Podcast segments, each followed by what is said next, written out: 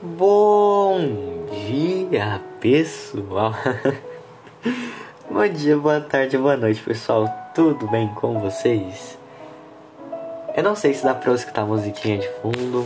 No outro podcast eu gravei com ela, mas eu nem prestei atenção, eu só fui. É... Bom, enfim. Hoje, nesse daqui, eu queria falar um pouco sobre filosofia, ou mais específico sobre Freud e a psicanálise. Tem uma música é, da Atitude 67, Psicanalista, muito boa. Não tem nada a ver, mas é muito boa. É, eles citam Freud na música, eu acho incrível. é, é muito bom. bom, começando, vamos lá. Vamos explicar um pouquinho sobre o que é o ID, o ego e o superego. Pensa que você tá. Você tá de boa, pensa num personagem da Disney. Incrível, esse é um exemplo ótimo. O personagem tá lá e de repente ele precisa tomar uma decisão. Ele precisa ouvir o lado bom dele, o anjinho, e o lado mal, sabe? E cada um desse anjinho e esse lado mal, o diabinho, é representação e ele próprio, o personagem, é a representação do ID, do ego e do superego. Por exemplo, o ID.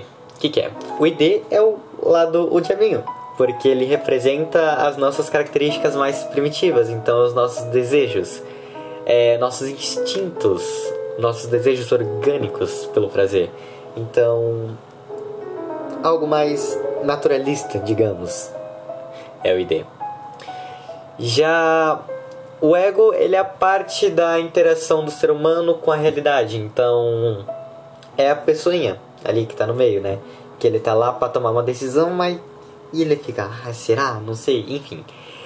Aí a gente tem o superego. Na verdade, o ego, ele ele adequa, né, os seus instintos primitivos, o ID, com o ambiente que você vive. Então ele também é chamado de princípio de realidade. Então ele dá o equilíbrio, né, pra gente. E aí a gente tem o superego, que ele se desenvolve a partir do ego, que é a representação dos ideais e valores morais e culturais de um indivíduo. Então, por exemplo, eu não vou matar alguém porque eu sei que é errado, um valor cultural na, na nossa sociedade isso é errado.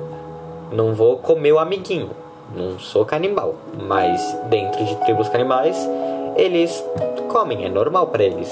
O que na minha cabeça, o que no, o meu superego fala, hum, não, não, sabe? Ah, em outras culturas pode ser outra coisa, sabe? É, eu acho que deu. O superego, né? Ele atua como um conselheiro pro ego. Porque ele seria o, lado, o anjinho, né? Ele fala, ó, oh, não deve ser assim não, viu? Porque pode dar ruim. Então, recapitulando, a gente tem como o superego, o anjinho, o ID, o diabinho, e o ego, você, como ser humano. Aí a gente parte para a segunda questão, né? O mecanismo de defesa.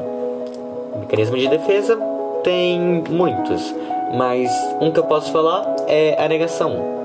Por exemplo, a gente tem um alcoólatra e ele diz que a bebida não faz mal para ele, né? Não tem impacto negativo na saúde dele. É... O ID ele sente uma forte necessidade de beber o álcool e ele nega compulsivamente que aquilo está fazendo mal. Então é meu pai, né? Que tipo você, que é uma, uma terceira pessoa, sabe que tá fazendo mal, mas a pessoa simplesmente fica louca, ela não, não tem, parece que não tem a razão, sabe? Parece que tem alguma coisa ali que, que tá errada, que claramente tá fazendo mal e ela não percebe. Eu tenho um ótimo exemplo. Eu tenho uma amiga, né? Ela tem 17 anos e ela fumava muito, muito, muito, muito, muito. Quando tinha lá seus 16, 15, 16, né? E, tipo, ela falou pra mim que numa das conversas que ela fumava muito tudo mais. E chegava um ponto onde o cheiro do cigarro, aquele cheiro, aquele cheiro horrível pra gente, se tornava um mar de rosas pra ela. E ela não, que não sei o que, não tá fazendo mal e tal. Ela discutia em casa e tudo mais. E. Sabe? É uma coisa. Meu pai, assim, essa, essa negação, viu? Que eu vou te falar, cada B.O. que já deu, que rapaz. Vamos ver. E por fim, a gente tem o mecanismo de defesa, né, na real ele é uma, uma saída, é uma sobreposição do ED, né? Então, tipo, o superego ele não tá funcionando tão bem e, e ele tá lá, ele tá à frente. Então, se a gente pensar naquele design do da pessoinha, do carinha da Disney, o anjinho e o diabinho, o diabinho venceu a discussão. E, e o anjinho saiu.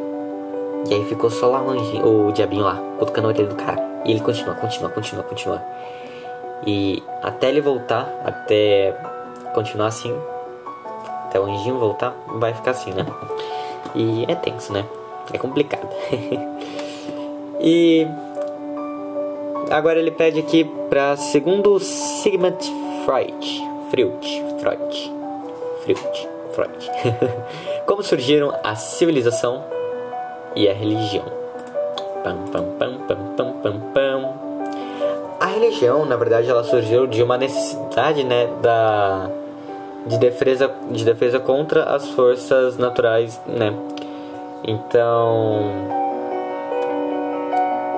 tipo, todas as outras realizações que nós humanos, o, oh, rapaz, tá difícil, viu?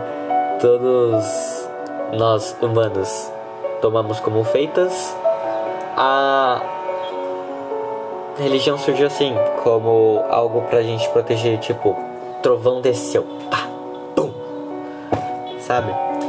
Aí você, ei rapaz, aquela ali não é normal não, viu?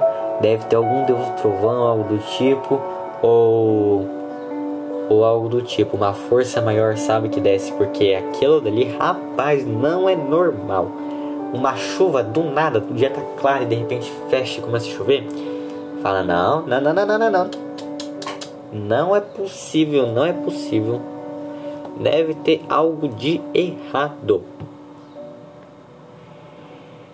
Ah, eu tenho que explicar agora é, como a sociedade surgiu, segundo Freud. Então, só um minuto. Pá, pá, pá, pá. E bom, voltando aqui, né? A musiquinha parou, gente. Agora que eu vi. Prontinho. Agora que eu vi.